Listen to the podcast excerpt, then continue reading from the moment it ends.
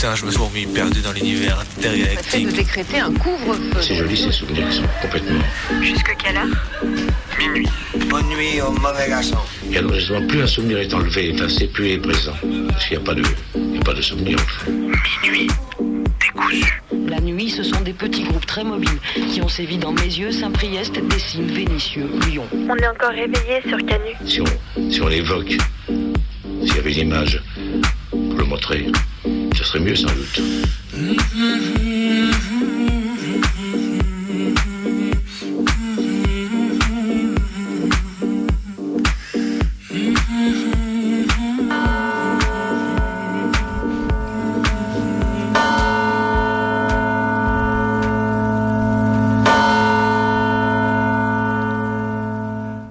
Caroline, Caroline, Caroline, on pensait avoir oublié, aussi, aussi oublié que les vieux démons du valsisme. Mais les émissions TV continuent semaine après semaine à te réinviter pour ouvrir ta vieille gueule et déverser ton islamophobie crasse. Rien de neuf sous le soleil pour qui est habitué à guetter du coin de l'œil les vieux plateaux TV éclatés dont se régale le CSA depuis une dizaine d'années. Mais pour celles qui t'avaient oublié ou qui ne te connaissaient pas encore, les chanceuses, tu as eu l'occasion de déborder des lignes dégueulasses que tu as pour le torchon qui est Marianne pour venir défendre le prendre la défense pardon d'un prof de Sciences Po Grenoble qui se revendique authentiquement nazi. Ah, il y avait quelques regards gênés en plateau, mais bon, la pilule passe quand même et finalement c'est trop tard. Les productrices de C'est à vous auront une nouvelle fois pu surfer sur l'islamophobie ambiance et faire passer à la télé le fait que l'accusation d'islamophobie est plus grave que l'islamophobie en tant que telle.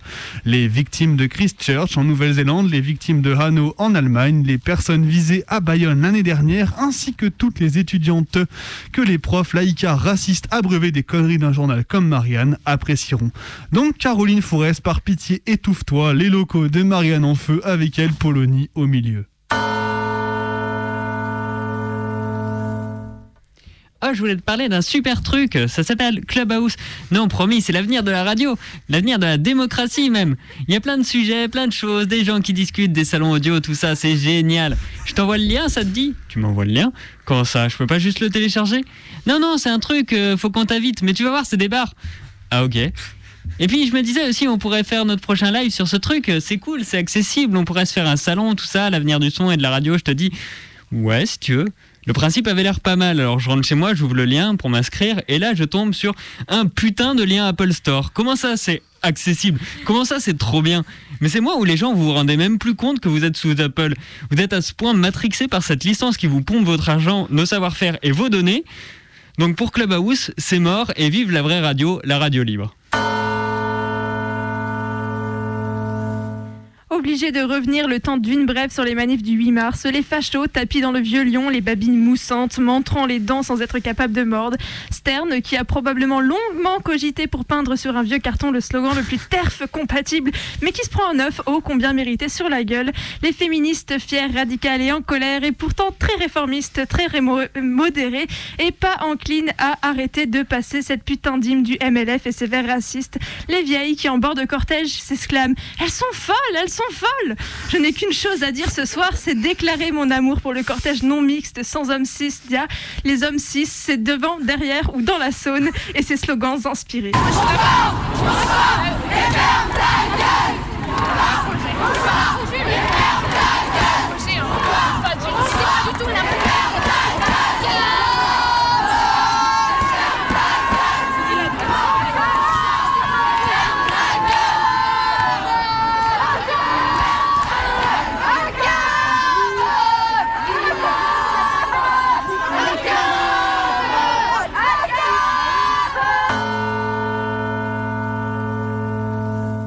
Ça en ce moment le lycée c'est clairement pas ça. La moitié des élèves dépressifs ou en anxiété à cause de la nouvelle formule du bac version Blanquer. Mais rassurez-vous, tout va bien. Si on parle beaucoup des étudiantes qui sont au bord du gouffre, on laisse bien volontiers de côté les élèves de lycée qui se retrouvent dans une situation similaire, voire pire, pris en tenaille entre un ministère dirigé par un membre désormais éminent de la nouvelle extrême droite française islamophobe et le Covid qui couche un à un les profs. On ne saurait voir pire en ce moment. Des lycées ou six classes sont fermés en même temps pour cause de Covid, mais une dizaine de jours après les premières alertes, hein, bah oui, des élèves prévenus le jour même de l'absence de leur prof pour cas de variant Sudaf, alors que l'info était connue depuis plusieurs jours avant et qu'ils avaient eu cours avec elle la veille, bah ouais, parce que pourquoi pas. Ou encore la dernière pépite en date, après des épreuves du bac annulées pour contrôle continu renforcé qui met tous les lycéens en PLS, une directive du ministère qui tombe aujourd'hui, qui ordonne au lycée d'organiser ni plus ni moins qu'une semaine d'épreuves TIC bac d'ici la fin de l'année pour, entre guillemets, valoriser le travail des élèves. MDR, le lycée du Beluga en chef qui fait tout pour se rattraper à la dernière branche du SUM. Tout ce qu'on retiendra de votre travail, c'est qu'il met en danger nombre d'élèves dans le secondaire partout en France et que chacune de vos annonces est plus destructrice que la précédente. Franchement, niquez-vous. Je le répète, mais scalpons ce qui reste sur le crâne de Blanquer, ça aura le mérite de le calmer. Je me suis dit, je vais faire une petite intro à la suite de l'émission, parce qu'on n'a pas encore assez teasé l'action militante sur le chlordécone. Et donc on embraye sur la fabuleuse histoire de l'impérialisme français. Mediapart a sorti récemment un dossier sur les 46 éta- nu- essais nucléaires dits atmosphériques, opérés depuis 1966 par l'État en Polynésie. Atmosphérique, j'imagine, parce qu'il pulvérise tout gentiment des doses de becquerel sur la population, trop contente de cette douche inespérée. Non seulement, euh, non, selon l'armée, il s'agit, et il s'est toujours agi, de tests propres, qui n'auraient pas eu de conséquences pour la santé des Polynésiens. Et du coup, évidemment, d'après le rapport obtenu par Disclose, 10 000 Polynésiens ont ainsi reçu une dose de radioactivité plus de 5 fois supérieure au, seuil minimum à partir duquel l'exposition est jugée dangereuse pour la santé. Résultat, 153 cancers de la thyroïde euh, diagnostiqués en di- entre 1985 et 1995. Moi, ça me ferait marrer que les 110 000 personnes qui pourraient potentiellement demander réparation à l'État se ramènent à jour avec des dossiers en exigeant vraiment leur réparation. Mais en vrai, même ça, ça changerait pas grand-chose. D'autant plus qu'aujourd'hui, on compte 63 personnes qui se sont seulement 63 personnes qui se sont vues proposer une indemnisation. Donc voilà, c'est la fabuleuse histoire des becquerels de l'impérialisme français. Et pendant ce temps-là, Jean-Bernard Lévy demande des rallonges pour sauver une entreprise pas capable d'entretenir correctement les centrales françaises. D'un autre côté, si elle pète celle-là, ce serait peut-être un juste retour après les essais et le chlordécone déconne. Je continue sur ma lancée de féminazie, mais il faut que je crache sur Libé, ça une de merde, où elles ont décidé de publier un 8 mars la lettre d'un violeur. Le violeur de celle qui a lancé le hashtag Sciencesport.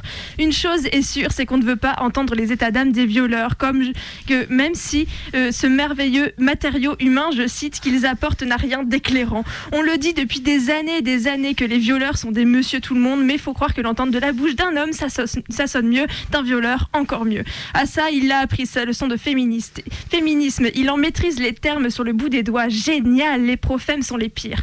Ah oui, oui, il explique, vous comprenez, il explique ça pue le je suis une victime du patriarcat, moi aussi. Tiens, ça me rappelle quelqu'un. Je fais partie du monde social.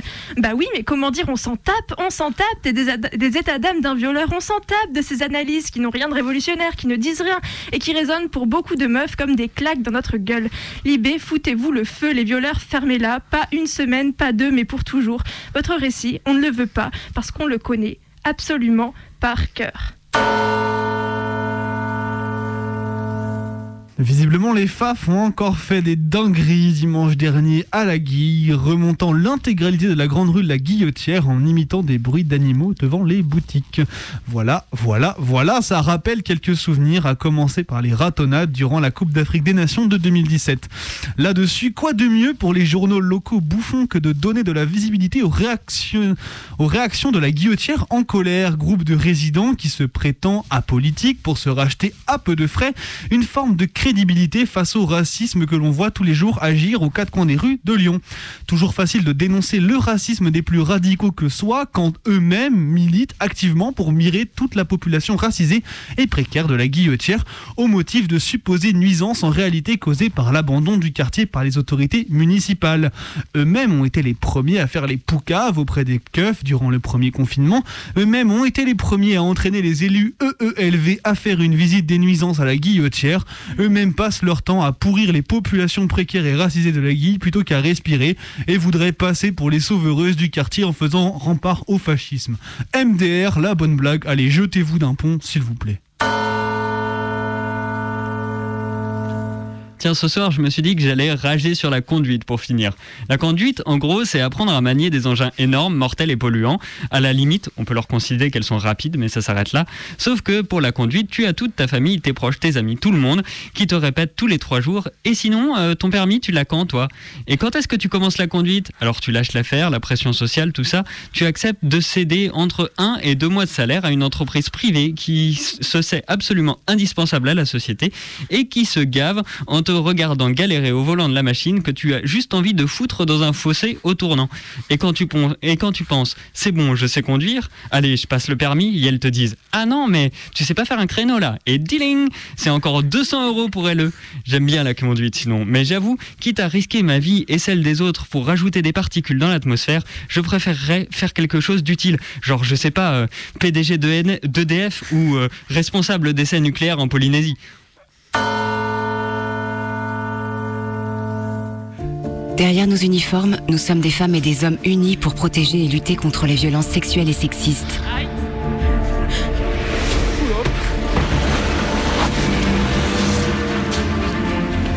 Engagez-vous à nos côtés et œuvrez au quotidien pour le respect et l'égalité. Vous êtes féministe? Devenez policière, policier, gendarme, sapeur-pompier. L'aimez, le nouveau clip de l'intérieur? Chiappa en est très fier. Fallait y penser aussi, les filles, la solution était là sous nos yeux tout ce temps. Les flics veulent nous aider, ces chevaliers et chevalières blanches mobilisés pour l'égalité. Quand on porte plainte pour viol au comico, c'est bien connu, on est bien reçu. Les flics se déplacent toujours hein, quand on les appelle pour violence conjugale. Et jamais la police nationale ne tweeterait aux meufs en leur disant de ne pas envoyer des nudes, parce qu'après, il faut faut pas s'étonner du revenge porn. Non, la culpabilisation, la minimisation, la culture du le racisme, la transphobie, l'homophobie, et j'en passe, si elles connaissent pas à l'intérieur, à la police.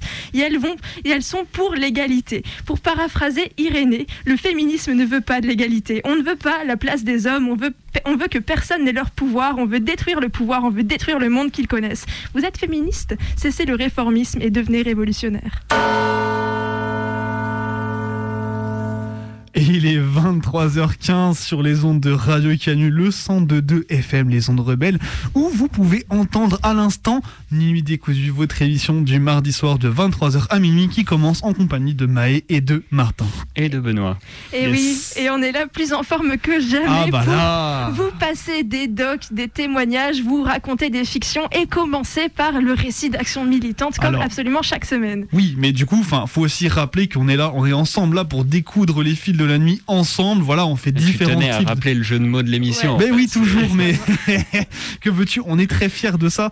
Et euh, voilà, donc le but, c'est d'en découdre avec la nuit. Ah, deuxième jeu de mots, tu notes. Voilà. Euh, de- voilà, elle est dit autour de différents types de témoignages. Donc voilà, euh, tout autour de la, tout autour de la, de, de l'heure qu'on a ensemble. Et aussi, on en profite pour te rappeler, cher auditoriste, que tu peux nous contacter pour nous envoyer, nous balancer un petit morceau, une petite anecdote. Alors voilà, on parle euh, du, voilà, on me fait signe avec des yeux un peu froncés que le l'insert téléphonique marche mal en ce moment à Canu, malgré les dires de certains certaines. Mais apparemment, il marche pas très bien. Euh, bon, voilà, dans les faits, nous, nous, on témoigne que dans l'émission, ça marche pas bien. On a, on a du mal à l'utiliser, Voilà, mais, mais bon, utilise-le quand même. Bref, envoyez-nous un tweet, Voilà. Oui, voilà. dites-nous, on veut cette musique, on veut passer Exactement. ce message et on se fera un plaisir de le faire. Voilà, donc le but c'est de nous appeler, nous, nous on sera ravis de t'entendre, euh, toi, ta musique, etc. Donc t'as jusqu'à la fin de l'émission pour nous contacter. Voilà, pour nous, voilà, pour nous aider à découdre les fils de la nuit ensemble. Voilà, tu connais la chanson. Et d'ici là, on va passer à l'action militante tant attendue. Donc, Mais oui, parce que du coup, la semaine dernière, il y a eu un petit raté autour d'un manque de texte, d'un- d'une Le mauvaise. passé, c'est le passé. Le passé, c'est le passé, comme dirait Maë. Et du coup, voilà, ce soir, on va parler de la chlorkédone. Partons maintenant pour la Martinique. Manifestation hier samedi contre la menace de prescription dans le dossier du chlordécone. Cette euh, utilisation pendant 20 ans a entraîné une contamination ayant trois caractéristiques principales. C'est facile de pointer du doigt euh, l'État d'aujourd'hui pour dire est-ce que vous vous sentez responsable. Elle est durable, donc elle reste dans les sols pendant peut-être plusieurs siècles. On hérite de cette situation. La responsabilité historique, la justice le fera. Elle est généralisée, donc on la retrouve dans les sols, dans les eaux, dans les aquifères, mais aussi dans le corps humain. Plus de 90% de la population est contaminée. C'est pas l'État non plus qui a, qui a- qui a dispersé le, le chlordécone. Et enfin, les délétères. C'est un produit toxique, euh, perturbateur endocrinien et cancérigène. Cette mobilisation doit être le début d'une série de grands rassemblements populaires.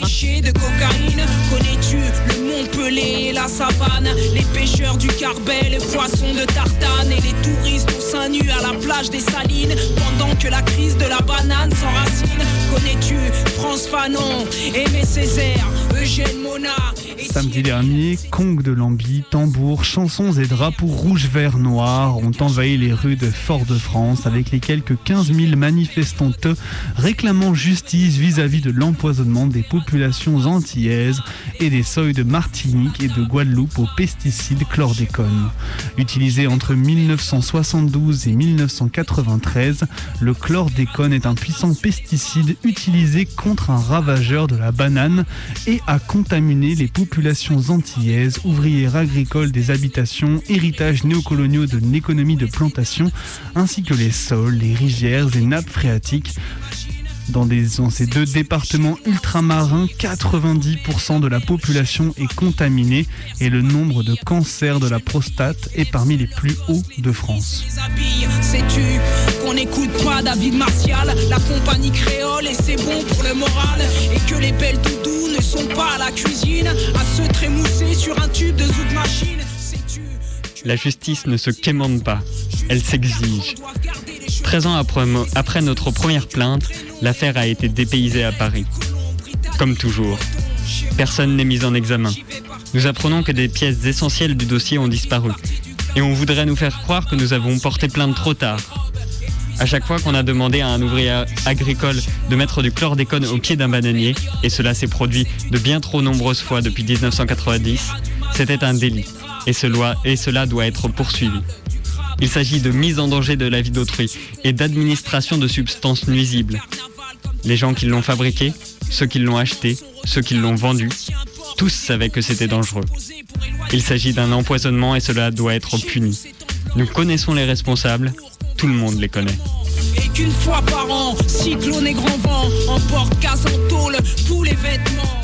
Tout au long du parcours, aucune trace de keufs pourtant habitués de la répression de ce genre d'action. La lutte militante contre le chlordécone a une longue et dramatique histoire qui commence en 1974 dans l'habitation Vivet, au sais-tu encore aujourd'hui, Madinina, l'île aux fleurs est une colonie. Chez moi, j'y vais par période. C'est une toute petite partie du globe.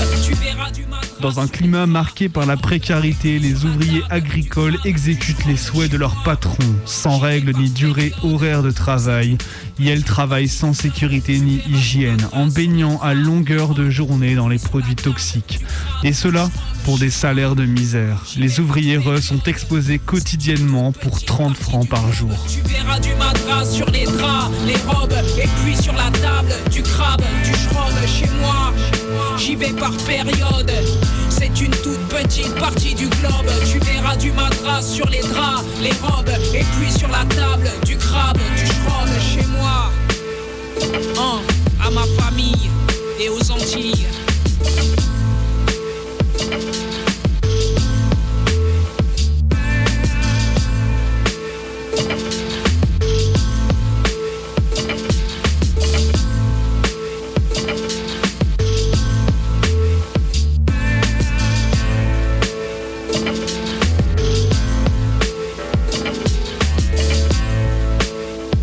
Monsieur Zedam, écoutez, écoutez ce qui s'est passé.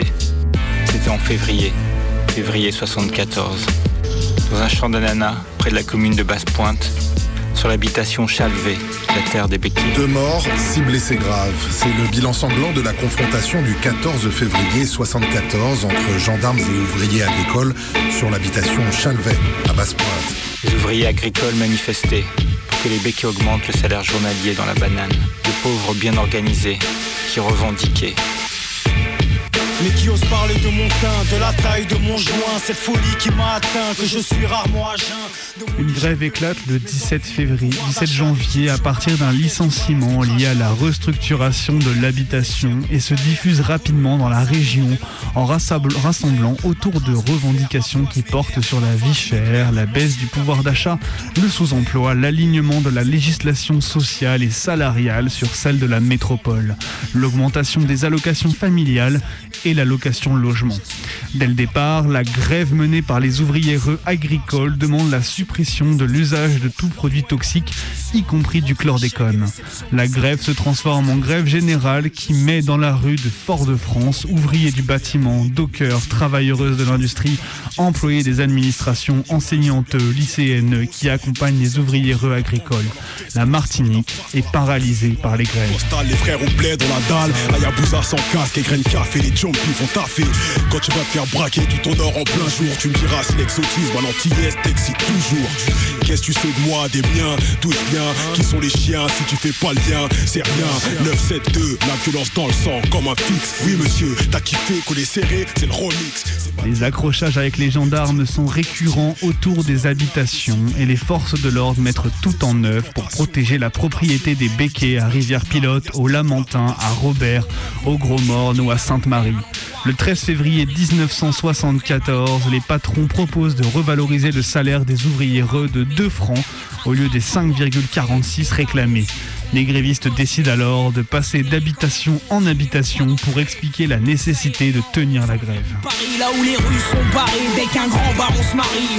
Sur le carreau aussi, c'est le lâcher de taureau. Mais les toreros carrément sont partis pour tirer. Putain, c'est le Pérou, les ponts du bureau apparemment en cas de ne pourront Le 14 février, durant le passage d'habitation en habitation, les ouvriers re sont encerclés à l'habitation de Chalvet par 14 quarts de 200 gendarmes en armes appuyé par un hélicoptère, qui inonde les grévistes de lacrymo et tire sur la foule.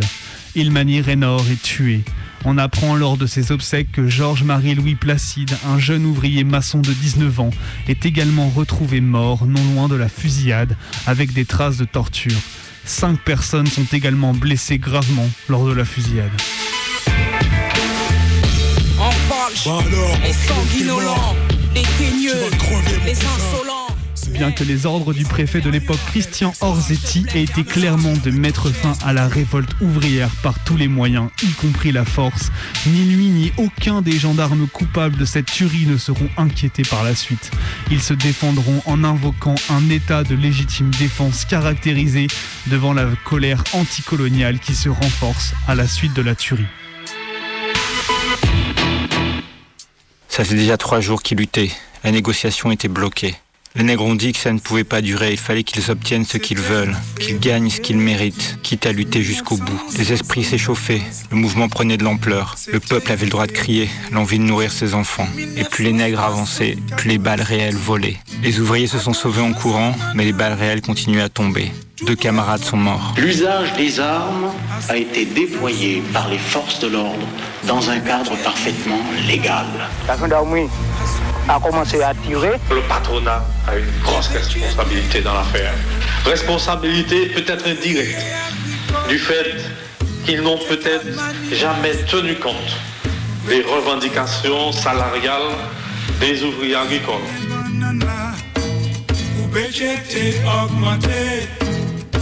Les journées banana, malheureux bien organisé, t'es qu'à revendiquer déjà trois jours qualité. Le 15 février est organisée une marche où les mots d'ordre syndicaux sont remplacés par des cris de vengeance. Orzetti, assassin, Ilmani, nous te vengerons. Et par des slogans anticoloniaux. À bas la répression coloniale, songez Algérie, songez l'Indochine, Martinique lévée. Un protocole de fin de conflit est signé le 19 février avec les syndicats, entérinant des mesures bien en deçà des multiples revendications du mouvement. La tuerie de Chalvet devient rapidement le symbole de l'affrontement sociale à la Martinique, qui s'est cristallisée aujourd'hui autour de l'empoisonnement au chlordécone, que la métropole refuse de reconnaître. L'idée d'une potentielle prescription qui a été annoncée en visioconférence par des juges parisiens a réussi à pousser dans la rue des générations différentes face à cette lutte écologique anticoloniale. Dans les têtes, le souvenir des luttes passées, présentes et un regard vers les luttes futures contre l'empoisonnement métropolitain et néocolonial.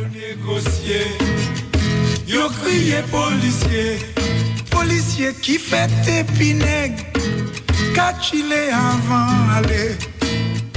Alors pour en placer. Nos organisations se sont rassemblées pour une seule cause, le refus des crimes du chlordécone. Notre appel a été entendu. Quelque chose a changé aujourd'hui. Il y a trop de responsables pour qu'il n'y ait pas de coupables. Les capitalistes béquets de la banane, l'État et un certain nombre d'élus complices, ceux qui l'ont vendu, ceux qui l'ont acheté, ceux qui l'ont demandé des dérogations et ceux qui les ont accordées. Ces criminels doivent être jugés.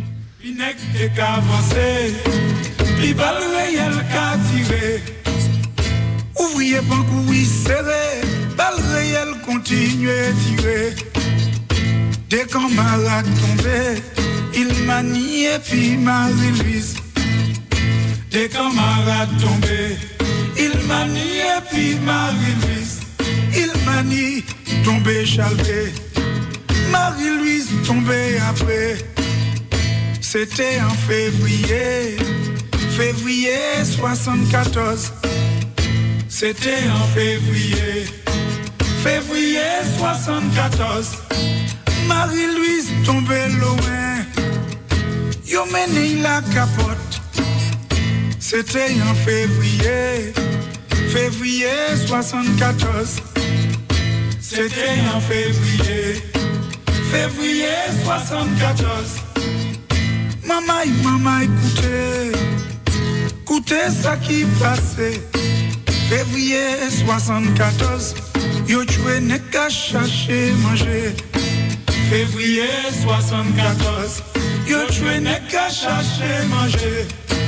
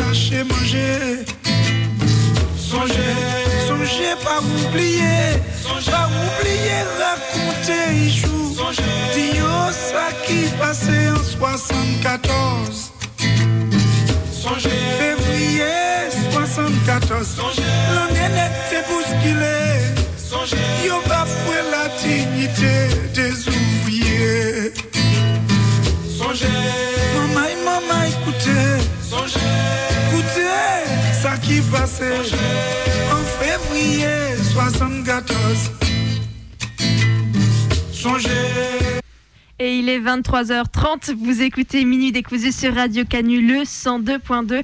C'est votre émission du mardi soir avec Bebe Martin. Et on vient d'entendre du coup la première partie de cette émission, l'action militante. Action militante du coup assez importante à une époque où on a des ministres qui nous disent d'arrêter de nous flageller euh, sur euh, la colonisation, tout ça. Et du coup c'est Benoît qui l'a fait ce soir. Voilà, c'est ça. Et du coup, bah, voilà, donc du coup, ça a une, une, une, une action militante qui a du coup une semaine de retard par rapport à l'actualité qui était vraiment importante sur ce sujet-là. Ça arrive. Ça arrive, voilà, non mais voilà, qui était importante la semaine dernière parce que du coup, il y avait ces manifestations qui avaient eu lieu du coup euh, à euh, Pointe-à-Pitre, Fort-de-France, Fort-de-France, à Fort-de-France, en du coup en Martinique il y a deux semaines. Du coup, on parlait, on était en train de Juste avant, on parlait des. des- Voilà, on était en train de parler, on était en train de parler de tout ça et du coup forcément ça s'embrouille. Euh, c'est normal le soir, tout ça. Bref, mais du coup voilà, donc des, des manifestations qui ont eu lieu il y a deux semaines et euh, donc du coup j'ai utilisé beaucoup euh, des interviews du, du philosophe Malcolm Ferdinand qui a sorti un bouquin il y a un an de ça, un an, six mois, je sais plus trop, qui s'appelle du coup une écologie décoloniale que je recommande chaleureusement, que je n'ai pas lu moi-même, mais on m'a dit énormément de bien de ce bouquin. Il a été interviewé par beaucoup de médias, donc Mediapart, beaucoup de voilà, beaucoup de médias différents l'ont interrogé sur ce sur ce bouquin qu'il a publié, donc qui donc qui parle énormément de la chlordécone, euh, du chlordécone pardon, et euh, qui euh, du coup revient sur toutes ces, ces controverses écologiques écologistes, bon pas on va pas dire controverses, on va dire même ces mots coloniaux dans les dans les outre-mer. Voilà, donc du coup je recommande chaleureusement la lecture et, ou, ou juste les interviews de, ce- de cet homme-là qui sont vraiment très intéressantes. Voilà, sujet ô combien important. Et maintenant, on va pouvoir passer à la suite de l'émission avec un doc. Mais peut-être qu'avant de parler de présenter le doc, on peut rappeler que vous pouvez nous, nous taguer là sur Twitter pour une petite, euh, un petit morceau. Il y a une musique un peu euh, Allez, envoyée s'il vous plaît. en, en- en taguant et en racontant une anecdote, euh, soit par euh, sur Twitter, soit par mail, euh, toujours Bien à la sûr. même adresse. Euh, donc euh, minuit décousu at laposte.fr, c'est ça Point ça. net. Point net. Point ah, net, laposte.net, mais Allez, voilà. Vous avez toute la durée du doc. Ce soir, du coup, on allait tendre notre micro au collectif de théâtre Les Pieuvres qui, pour son spectacle Violente, qui parle donc de la violence des femmes et non pas de la violence faite aux femmes. Je vais vous le laisser le découvrir parce que, à mon avis, bah, si j'ai bien fait mon travail, ça devrait marcher. En tricotant nos ouvrages, ce sont nos textes que nous avons cités. Et ce sont désormais nos doigts eux-mêmes qui sont aiguisés au bout de nos bras, musclés par ces années de tricot silencieux. Une maille à l'endroit, une maille à l'envers. Ne crois pas que nous voulions compter les points. Ou plutôt, crois ce que tu veux et lis comme tu voudras, comme tu pourras, les traces que nous avons liées. Nous ne faisons qu'apporter notre silence et détricoter notre discrétion à coups d'aiguille.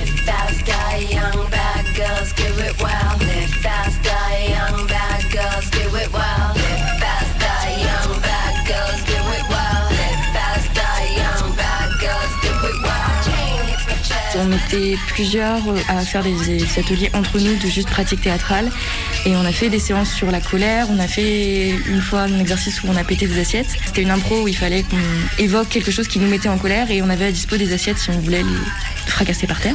Au début, on était cinq euh, et on a tout de suite voulu travailler en non-mixité choisie.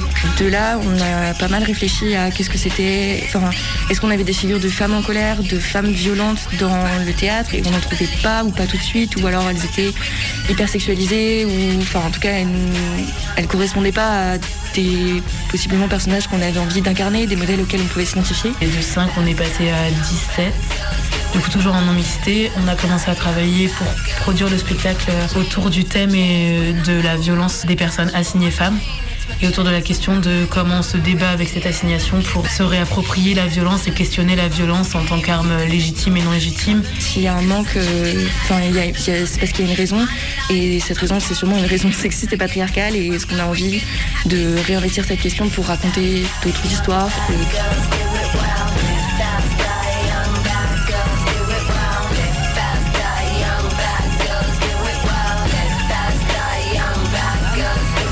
carré, le deuxième là. Que toi, je t'arrêterais au même endroit d'habitude. Que là, on ferait genre nous dans le club de musique, ou un truc comme ça. Et que tout le cœur dirait face à ça, qu'est-ce que tu as contre les femmes? Tu as quelque chose contre les femmes? Que tu ferais toute la première partie en solo là.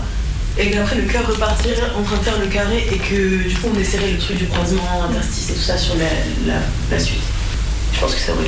On a tissé des textes qu'on a écrits et qu'on a trouvés de façon à faire une forme euh, qui a pour lien le cœur qui se fait et qui se défait et, qui traverse plein d'états et plein de, de façons de, de- de faire violence. Quoi. Il y a eu un travail de composer, euh, enfin recueillir, écrire euh, les textes qui, qui composent le, le spectacle. Je pense qu'on était plus. euh, Enfin, les sentiments, c'était plus. euh, on a envie de le rejoindre, mais on n'y arrive pas et il y arrive. Et du coup, Je savais pas, euh, justement, sur Ouais. le regard. Enfin, je pense que c'est. Euh, Dans la première version du spectacle, c'est vrai que chaque scène avait comme euh, une un responsable de la scène, qui était aussi le regard extérieur pour toujours avoir une vue d'ensemble de ce qu'on faisait. Et, euh, et ça s'est beaucoup estompé dans la recréation qu'on est en train de faire maintenant, bah, comme tu as pu le constater aujourd'hui en venant, c'est que euh, le regard extérieur change constamment. Euh, on écoute chacune un et ses retours. Il n'y a, pas de- a pas de prise de décision qui se font seules, en fait. Et, c'est comme ça qu'on a choisi de travailler, c'est-à-dire de vraiment assumer qu'on est un collectif et qu'on travaille en tant que collectif. Tu es la meilleure Et tu le sais Personne ne peut te battre. Personne ne peut t'empêcher de marquer, de scorer, de gagner, de triompher, de te jeter à terre, de saisir ton maillot à pleine main, de lever ton poing vers notre équipe, de bousculer tes coéquipiers et de nous soulever de terre. Ensemble, on est invincibles. On crache par terre, on est les stars de la Fédé. Les jeunes nous adulent. On s'est soulevés à la force des biceps, des triceps, des pectoraux jusqu'au sommet des classements mondiaux.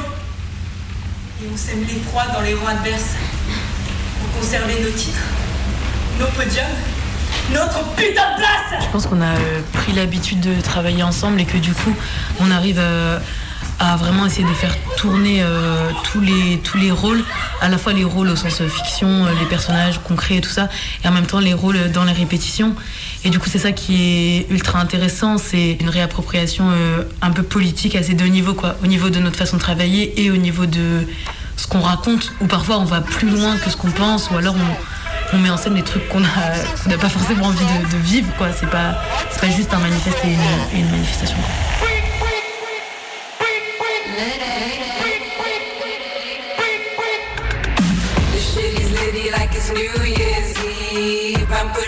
Pulling party tricks right out of my sleeve. She kissing on me like you won't believe. Just call me Adam, you can be my Eve. Now pull it voulu crier, hurler, taper des pieds. J'aurais voulu mordre, me venger. Et que mes sœurs, les marcheuses, les les randonneuses, le tiennent, le retiennent. Et ferment ses yeux fous. J'aurais voulu me battre, le battre pour sauver celle qui marchait. up and shoot him down. That is how I take my crown. No rules, the no throw that work shit out the door, get down. Dépliant ses genoux et renversant le ciel, elle se mit à marcher. Droit, vite et fort à travers ses larges Elle marche et sur le chemin balayé par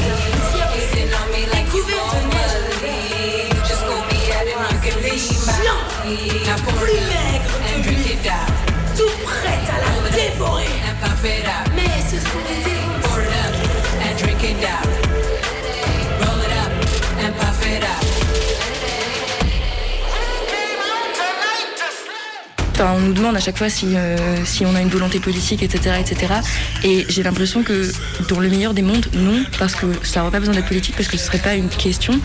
Mais comme on vit dans un monde sexiste où la violence est quelque chose qui est arraché, enfin dénié aux personnes assignées femmes, forcément, dès qu'on dit quelque chose ou qu'on présente des femmes qui sont violentes ou des personnes qui sont assignées femmes qui sont violentes en premier, ça nous prête tout de suite euh, une dimension hyper intense alors que pas, pas forcément en fait c'est c'est juste une revendication assez simple. C'est un spectacle et un projet qui est évidemment lié à une forme de militantisme et bien sûr que c'est lié à nos revendications, enfin les revendications politiques militantes qu'on peut avoir euh, par ailleurs. Après, je pense qu'on est aussi, enfin, on ne s'est pas retrouvé non plus entièrement par hasard sur un spectacle sur la violence, et qu'on est plusieurs à, à réfléchir à ça et à, et à expérimenter ça aussi, et que je pense que le spectacle est travaillé, le spectacle a changé notre rapport à la violence en nous, par rapport aux autres, entre nous aussi. Enfin, ça c'est la beauté euh, de travailler à 17 et de travailler le cœur euh, ensemble.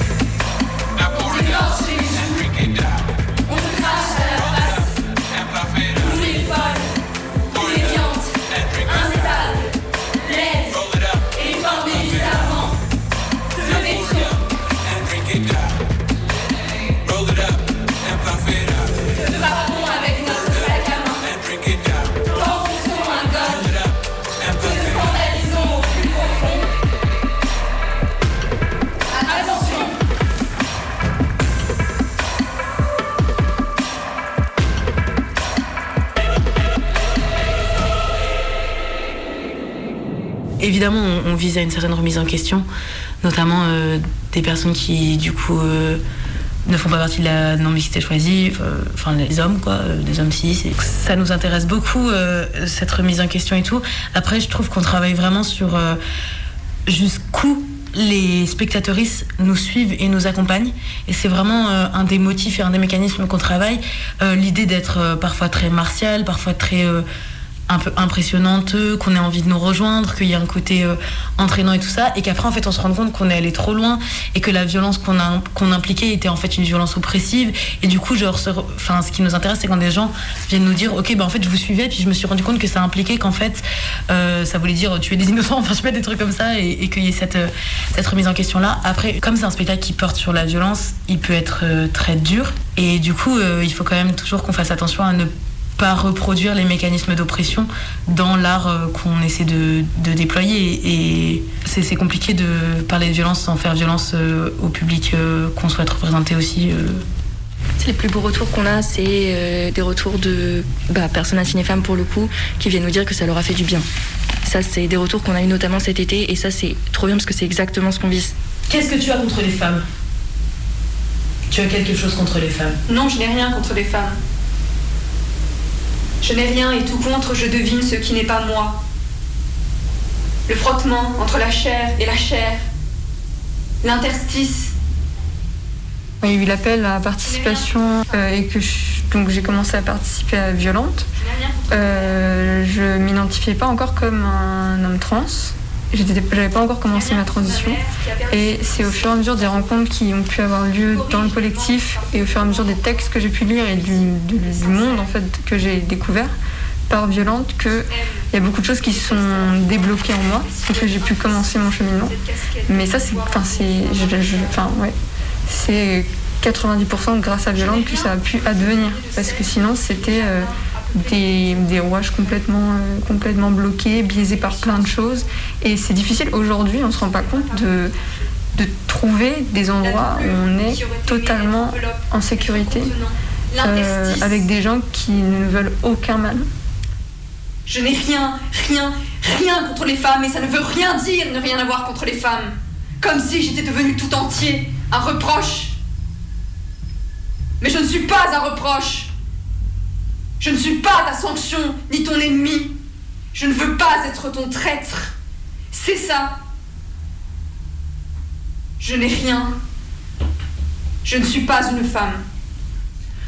Euh, je pense que euh, ça euh, a fait beaucoup de choses à nos, identités, enfin de la vie quoi, et ça nous a appris beaucoup de choses, ça nous a beaucoup beaucoup fait changer et tout ça.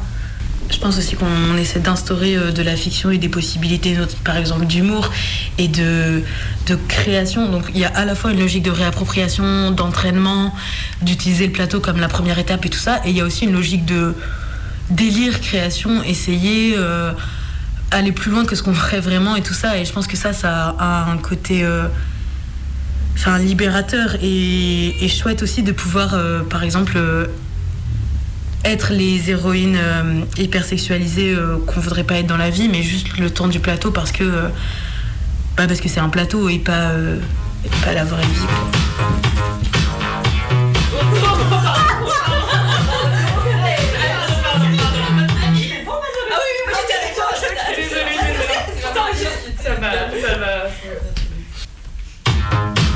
Et je pense aussi que ça nous a appris des choses euh, dans le travail. On travaille de plus en plus collectivement. On, invente des modes de communication qui sont de plus en plus horizontaux et, et, et, enfin, justes et tout ça. Et du coup, euh, enfin ça, en fait, ça apprend énormément de choses euh, aussi parce que voilà, on est parti ensemble cet été pendant 7 jours. Du coup, on apprend à vivre ensemble. On apprend, enfin, on apprend à se connaître tout, mais on apprend aussi à répartir euh, l'espace euh, de la répétition pour que ce soit un espace safe, pour que ce soit aussi un espace de travail et qu'on soit pas seulement copains. et-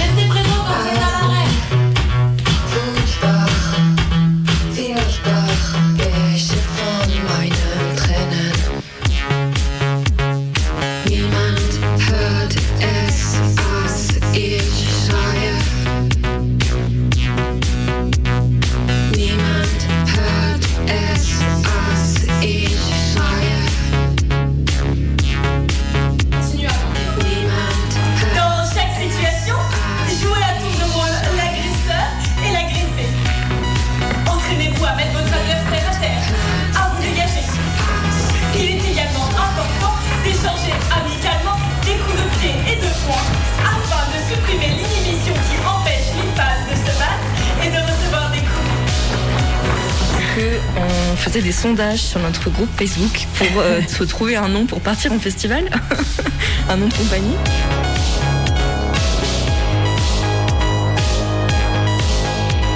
Et je crois que c'était Anna qui a mis dans les commentaires Ah là là, j'aimerais bien qu'on s'appelle euh, comme euh, le film de Céline Sciamma, Naissance des pieuvres. Sauf qu'on ne pouvait pas reprendre le truc tel quel parce que c'était un peu, un peu évident.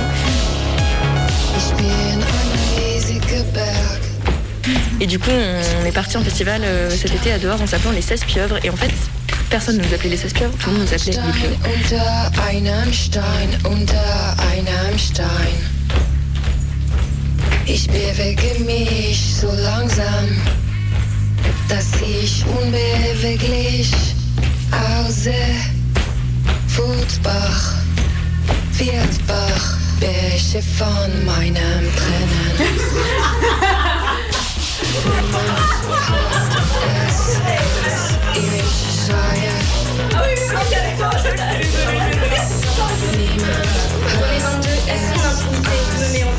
L'impunité de la blanchité, putain, l'impunité de la blanchité, c'est Baptiste. C'est tous ces mecs qui m'ont trouvé. Ça serait maintenant qu'on a. Je viens comme synonyme de tes matraques, tes mots, tes inculpations. Justement, moi, ma soeur, j'ai envie de manger. Ma prof d'anglais, c'est Lucie à vous les gens, ils sont très Une génération d'exil, de condamnation, de prison, de camp.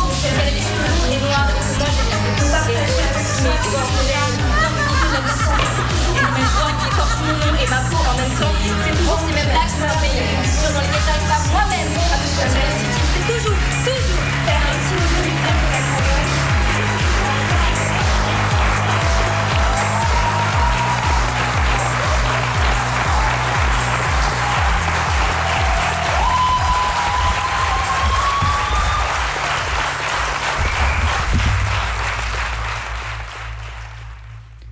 Et il est 23h49 sur Radio Canus en 2.2. Vous écoutez toujours Minuit décousu et on vient d'entendre un doc sur euh, le magnifique spectacle Violente par le collectif Les Pieuvres qui a été monté par Maë du coup. Voilà, et je les remercie beaucoup pour m'avoir appelé en me disant Eh, Maë, euh, viens nous enregistrer. Et d'ailleurs, j'en profite pour passer leur petit message. Les pieuvres ont besoin de financement. Elles ont un crowdfunding en ce moment, donc allez leur donner du, du flouze pour qu'elles puissent prendre leur billet de train et jouer violente dans plein de festivals et jouer plein d'autres spectacles dans plein de festivals. On leur souhaite, on leur souhaite de, une- de grandes réussites.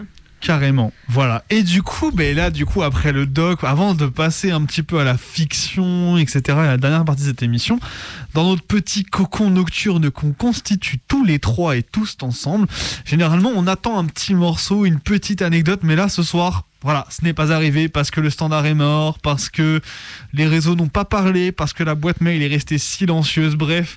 Tout ça pour dire que finalement, ben, c'est nous qui allons passer un morceau, quoi. Voilà. Voilà, et comme on va rester dans le thème féministe, et ben on va passer le morceau Acab de Sarah Ebé.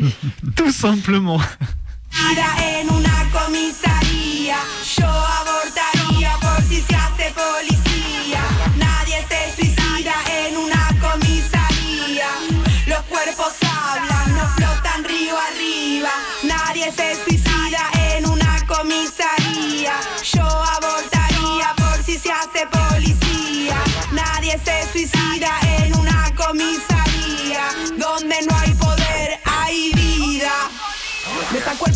Pasaporte, me llevó un cuarto aparte.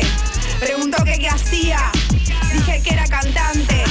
Me pidió que demuestre, quería que cante. Abrí grande la boca, mostrando los dientes. Me exigió que respete, dijo calabozo. Y en una libreta escribía mi nombre. Me dijo usted parece prototipo de puta. Sudamericanas, paradas en la ruta. Mientras tanto en mi casa, aquí está de disfraces. Baila sentada, la muerte a la mesa. La tierra no traga, no se desaparece. Nadie nace 13, 13 se hace.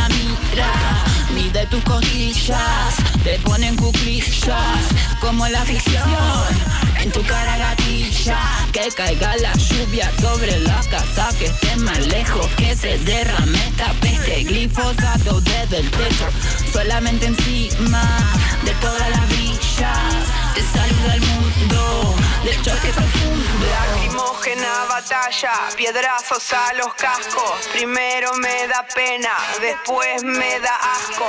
Rellenamos la plaza. Bajamos en Pasco, limón y agua en contra de este fiasco. Oh, qué placer ver a fuerzas superiores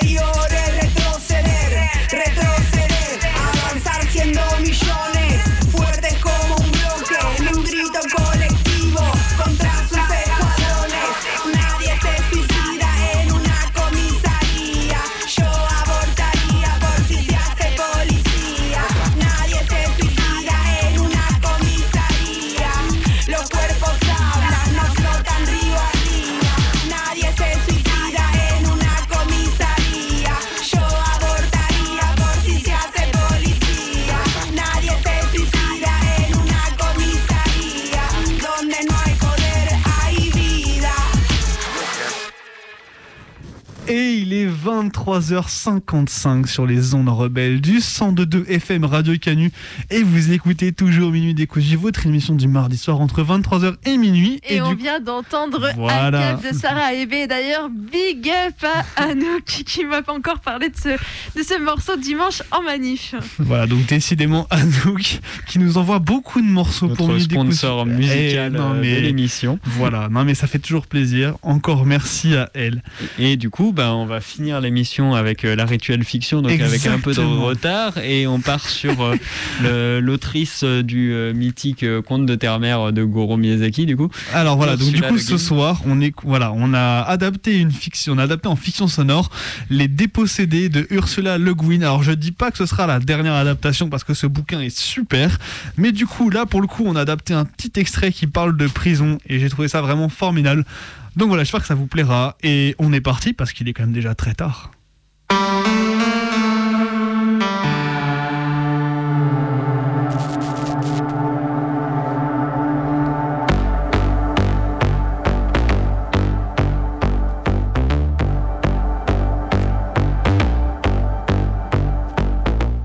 Il avait tiré l'idée de prison de quelques épisodes de la vie d'Odo, que lisaient tous ceux qui avaient choisi d'étudier l'histoire. Il y avait de nombreux points obscurs dans le livre, et il n'y avait personne à Grande Plaine qui connût assez bien l'histoire pour les expliquer. Mais quand ils en arrivèrent aux années qu'Odo passa au fort de Rio, le concept de prison s'était clarifié de lui-même. Et quand un professeur d'histoire itinérant arriva en ville, il développa le sujet avec la répugnance d'un adulte convenable forcé d'expliquer une obscénité à des enfants. Oui, dit-il, une prison était un endroit où un État mettait les gens qui désobéissaient à ses lois. Mais pourquoi ne se contentait-il pas de quitter cet endroit? Il ne pouvait pas partir, les portes étaient verrouillées. Verrouillé Comme les portes d'un camion qui roule pour qu'on ne tombe pas au dehors, idiote. Mais qu'est-ce qu'il faisait dans ces pièces tout ce temps? Rien. Il n'avait rien à faire. Vous avez vu des images montrant Odo dans la cellule de la prison de Drio, n'est-ce pas? Une patience de défi. La tête grise et penchée, les mains jointes, immobile dans une semi-obscurité. Les prisonniers étaient parfois condamnés à travailler. Condamnés Eh bien, cela veut dire qu'un juge, une personne à qui la loi donne un certain pouvoir, leur a ordonné de faire un quelconque travail physique. Comment ça leur a ordonné? Et s'ils ne voulaient pas le faire? Eh bien, ils étaient forcés à le faire. Et s'ils ne travaillaient pas, ils étaient frappés. Un frisson passa parmi les enfants qui écoutaient, âgés de 11 ou 12 ans dont aucun n'avait jamais été frappé, ni n'avait vu frapper personne, sauf à l'occasion d'une colère personnelle et passagère.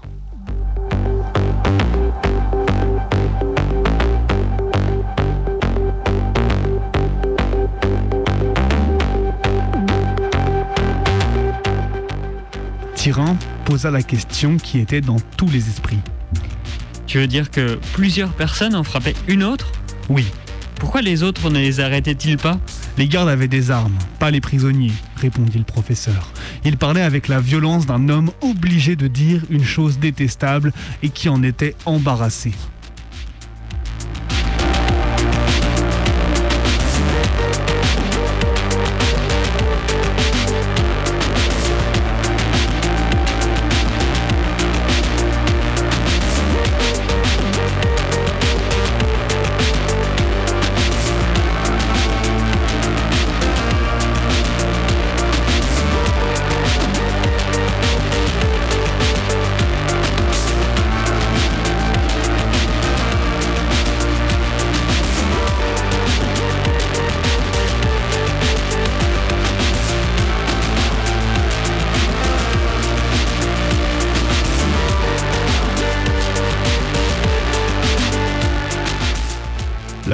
Séduction de la perversité fit se réunir Tyrin, Chévêque et trois autres garçons. Les filles furent éliminées de leur groupe sans qu'ils puissent dire pourquoi. Tyrin avait trouvé une prison idéale sous l'aile ouest du centre d'éducation. C'était un endroit juste assez grand pour qu'une personne puisse y rester assise ou allongée, formé par trois murs de fondation en béton et le dessous d'un plancher comme plafond. Le sol ne faisait qu'un avec les murs, et une lourde dalle de béton qui se trouvait à côté pouvait le fermer complètement. Mais la porte devait être verrouillée.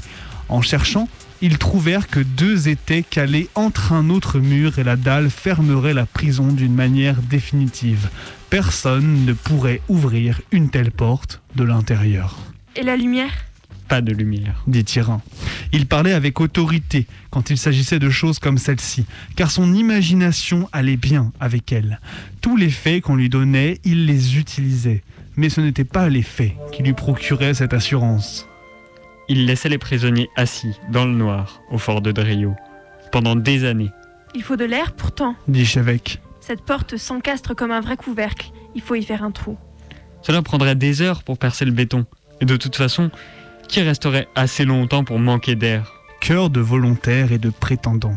Tyrin les regarda d'un air moqueur. Vous êtes tous fous. Qui voudrait être enfermé dans un endroit pareil? Pourquoi faire Faire?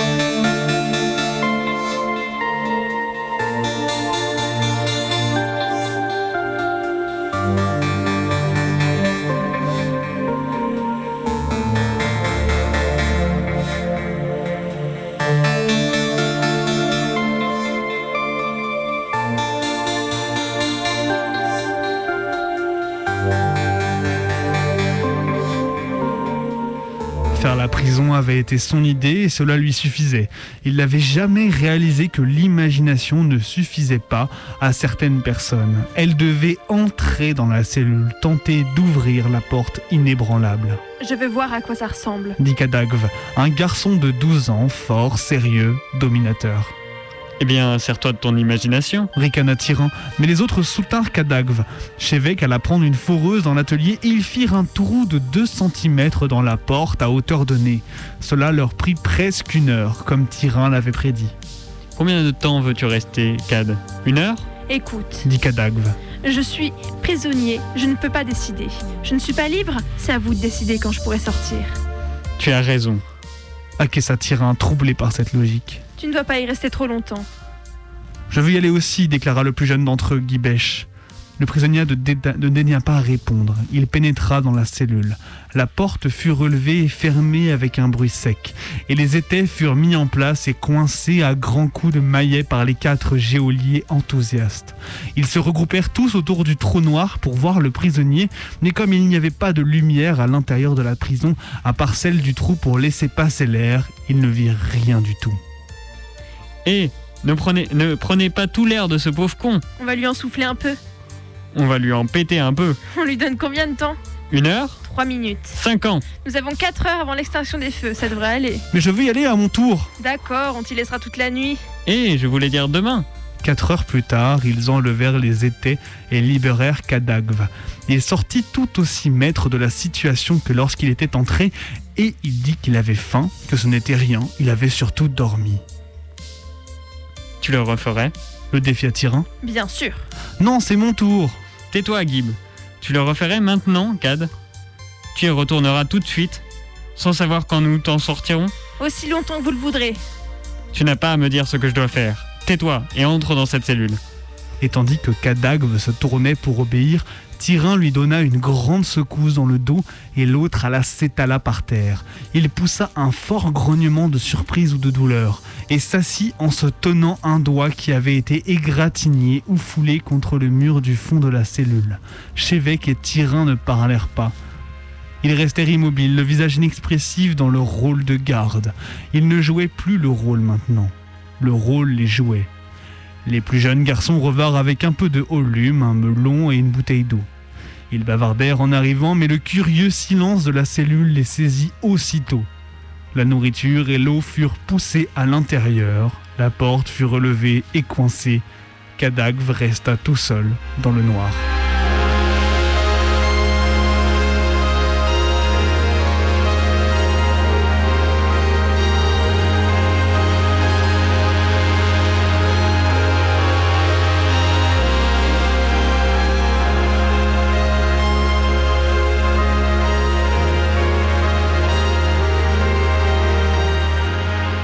Les lumières étaient toutes éteintes dans le dortoir des enfants, et beaucoup d'adultes étaient déjà au lit.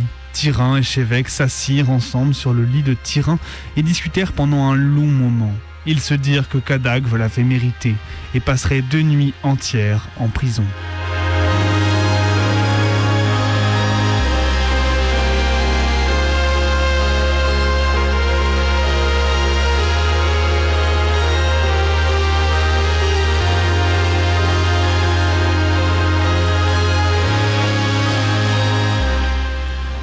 Petit groupe se réunit dans l'après-midi suivant à l'atelier de recyclage des déchets et le contremaître demanda où était Kadagv.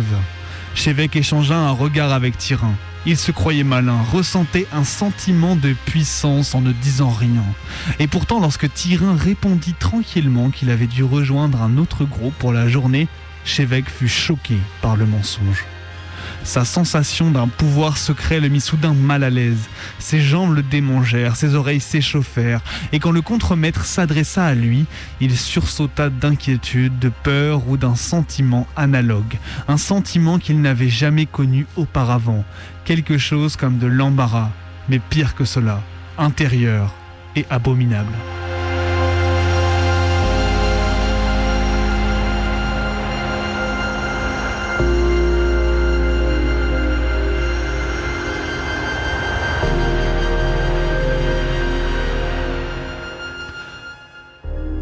Guibèche vint trouver Tyrin et Chévec après le dîner, l'air embêté. Je crois que j'ai entendu Kat dire quelque chose à l'intérieur. Il avait une drôle de voix, Nous allons le faire sortir. dit Chévec. Allons, mon chef, ne deviens pas sentimental, ne deviens pas altruiste. Laisse-le finir son temps et fanfaronner en sortant. Ce n'est pas de l'altruisme. Je veux pouvoir me respecter moi-même. dit Chévec.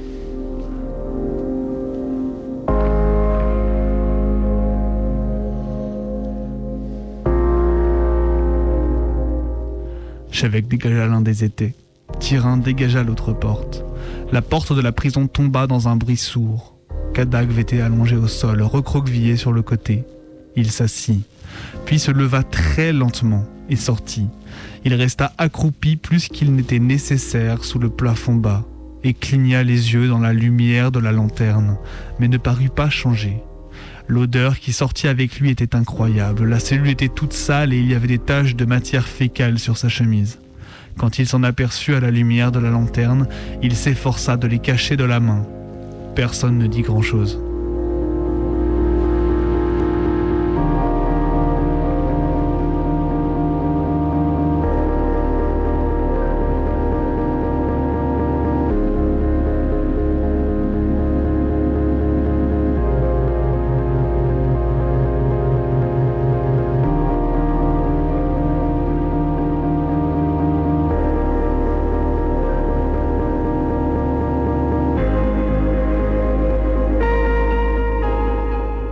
Furent sortis de sous le bâtiment et se dirigèrent vers le dortoir, Kadagve demanda Cela fait combien de temps?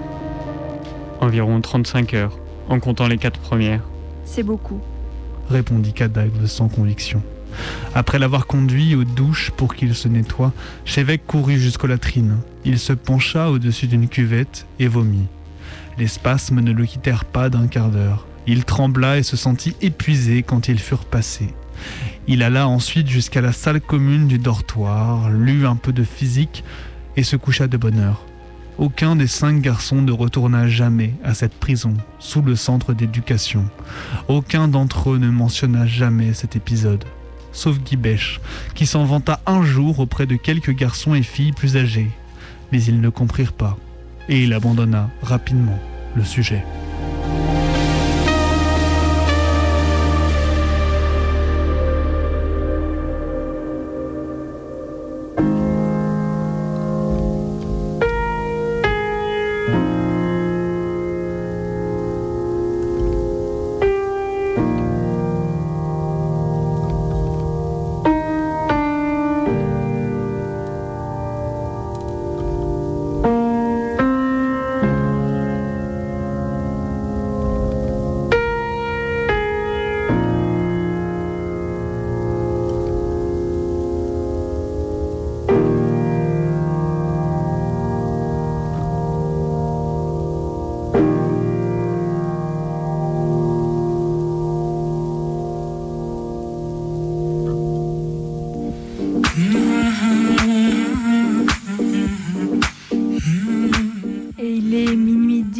Radio Canu, le 102.2. Vous écoutez toujours Minuit décousu, votre émission du mardi soir.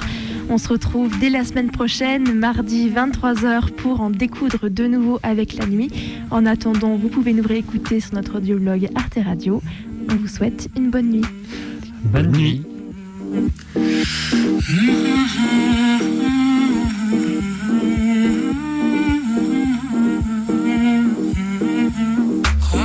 خنکاندم که نشینیم در پا من و تو.